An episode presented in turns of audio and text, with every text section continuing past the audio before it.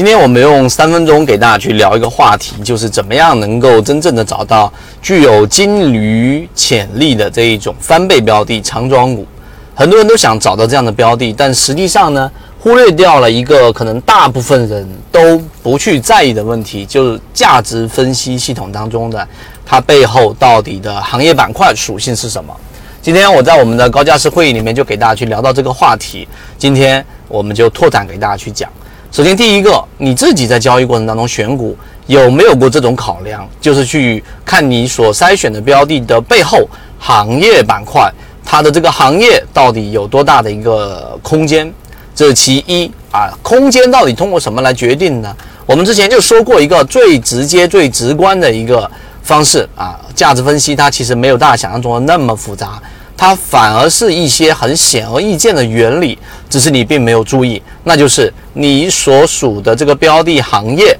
它这个行业当中到底竞争是否激烈？有时候你会发现，你进入到一个行业，然后这个行业里面好像没有什么竞争对手，然后你买这上市公司又是一个我们所谓的这个看上去就是一个龙头的，但实际上没有竞争对手，说明这样的市场空间自然就不会大。真正没有被发掘的市场，你要知道钱。很聪明，资本更聪明，他一定知道哪一些行业能够长成巨大的这一种呃大的龙头或者大的空间。你想想这个智能驾驶，你想想特斯拉，你就明白这个道理了。所以行业空间决定了你的标的是否能够长成大金鱼。那在我们以往的自选鱼池当中，例如说水晶坊踩准的就是酿酒和消费，对吧？我们说的春风动力和我们说的这一系列的长庄股，它都是一个。踩准一个大的方向，例如说华兰生物，它为什么能走出长庄股啊？就是因为它所处的是生物制药、血浆提取的这样的一个大的一个空间行业，所以这是第一点。第二点就是你所处的这个标的的行业到底处于哪个阶段啊？或者说这个标的属于哪个阶段？是技术还未成熟，正处于上升阶段的，还是已经进入到成熟阶段的？这个分析没有你想象中那么复杂，在我们金鱼报，在我们圈子直播当中，在我们高价值会议里面，我都给大家去啊讲过了。那你就明白，其实它处于不同的阶段，它的这一个操作的预期空间也是不一样的。这是第二个，第三个就是这一个标的所属的行业的一个特性。这个特性是指它里面有一个特色性的指标，这个指标决定了你这个行业当中谁具有话语权，谁具有定价权。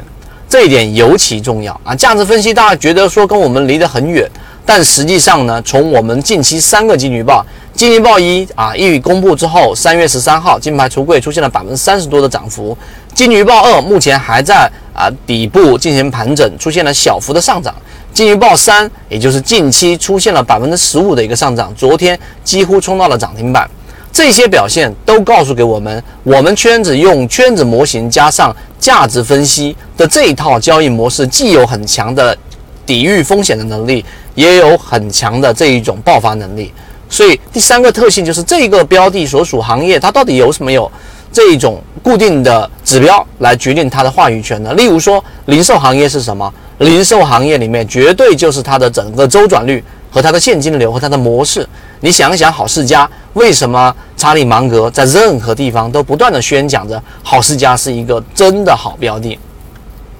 所以，这个我们所讲的这三个要素，决定了我们大部分人可能在选取标的的时候，和真正长庄股、翻倍股的一个差距就在这里了。当然，我有细节的讲解完整版视频，想要获取的可以找管理员老师获取。今天讲，希望对你来说有所启发，和你一起终身进化。